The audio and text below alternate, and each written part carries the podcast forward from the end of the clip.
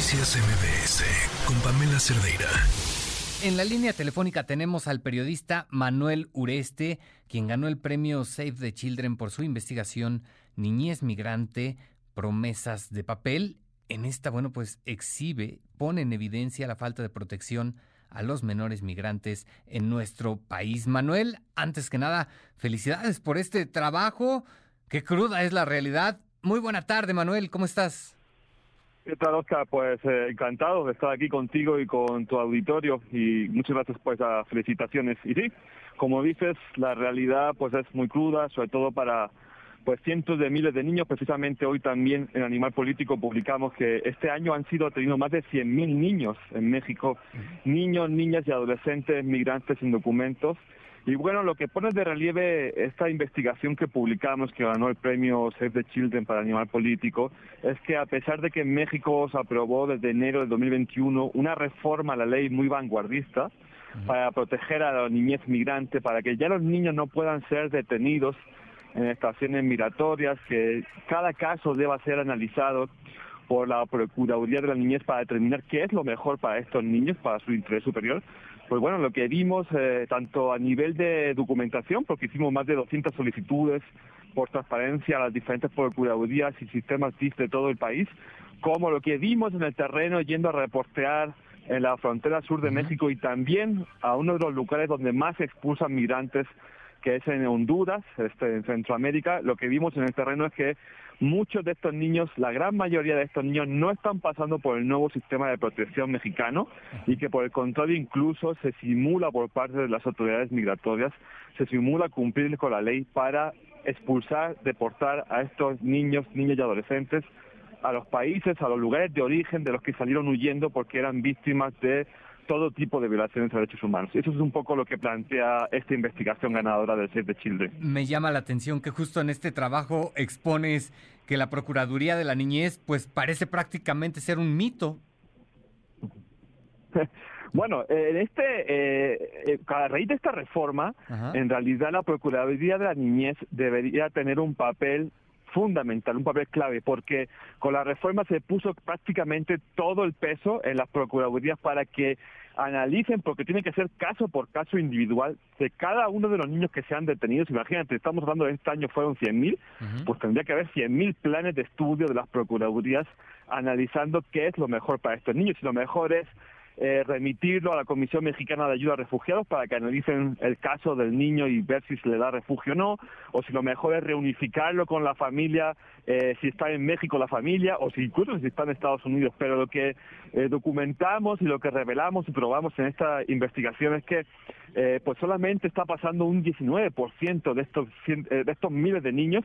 por ese nuevo sistema de protección y que incluso los que están pasando, lo que se determina prácticamente al vapor, o sea, simplemente les cambian, en muchos de los casos les cambian nada más el nombre y la nacionalidad al niño y ya viene con la determinación de que lo mejor es expulsarlo de su, a su país de origen, eh, deportarlo, vaya. Y bueno, nosotros fuimos a Honduras y lo que vemos que son muchos niños que intentaron migrar, que fueron detenidos en México, que no pasaron por este nuevo sistema de protección o que si pasaron simplemente les dijeron que no y en las colonias de allá de Tegucigalpa, la capital hondureña, lo que vimos es que son niños que se, esconden literal de las pandillas porque salieron huyendo en su día sin tener el permiso evidentemente de la pandilla y cuando regresaron pues su vida corre, corre franco peligro, ¿no? Eh, eh, eh, esto me llamó mucho la atención precisamente de tu trabajo. Estamos hablando de niños que son acosados, amenazados, intimidados, reclutados por, por los maras, por las pandillas. uno de ellos incluso llega a mencionar o da a entender, no, no es textual lo que menciono, pero da a entender que pues prácticamente ser pandillero no es una elección, prácticamente se da por obligación, ¿no? Exactamente, cuando fuimos allá a Honduras y platicamos con, pues, con los chavos de las colonias, ¿no? Ellos decían que eh, muchas veces, como tú bien expones, no es que les den a elegir ser o no pandilleros, o sea, pasa un poco igual también como, como acá en México con los cárteles de la droga, que muchas veces tampoco es que le den la opción a los jóvenes de querer o no ser este sicarios o halcones del crimen organizado, pues allá es exactamente igual. Eh, son niños que desde muy jóvenes, desde muy temprana edad, desde los 6, 7, 8 años, ya están siendo cooptados por las pandillas, bien sea a través de engaños, de dinero fácil, de drogas, etcétera, o bien sea a la fuerza y también de niñas. Hay casos terribles en esta investigación que invito a todos los que nos están escuchando a que puedan leerla en Animal Político, casos de niñas que cuentan eso, que a partir de los ocho años empezaron en la mara porque sus padres eh, eh, las abandonaron o porque se quedaron solas o porque las obligaron también a ser parte de la pandilla y que perdieron algún cargamento de droga que tenían que transportar y pues tuvieron que huir para salvar su vida y llegaron a México y fueron detenidas y fueron devueltas a esas mismas colonias donde ya la están persiguiendo para matarla, ¿no? E, exacto, al final lamentablemente estos menores terminan regresando al clima de violencia del que buscaban huir y muchos de ellos pues eh, eh, no con un buen futuro terminan muy mal, señala algunos de los testimonios eh, en esta investigación que realizas, ¿no? Sí, son testimonios francamente terribles, yo creo que debemos eh, empatizar más ¿no? con estas historias de la migración en general. Hoy sabemos que, ah, que viene de nuevo una nueva caravana eh, de miles de personas, ¿no? Eh, pero en el caso particular de los niños, pues estamos hablando de eso, ¿no? Estamos hablando de niños, de niñas, de adolescentes, de jóvenes, de personas muy jóvenes que pues no, lejos de ver un futuro claro, pues lo que ven son, o lo que sufren más bien, pues son violaciones graves a derechos humanos, tanto en sus países de origen, donde tienen que salir a la fuerza por, por esta acción violenta de las pandillas, de los grupos también del crimen organizado de estos países, pero también son víctimas de violaciones graves a derechos humanos en México por parte del crimen organizado y también por parte de las autoridades mexicanas que pues no están cumpliendo con la propia ley que eh, el legislativo mexicano está aprobando, ¿no? Pues sí, claro, claro, la verdad es que es cruda la realidad como señalábamos al principio. Manuel, para quienes nos escuchan, rapidísimo, ¿dónde pueden encontrar tu trabajo? ¿Dónde pueden encontrar esta investigación?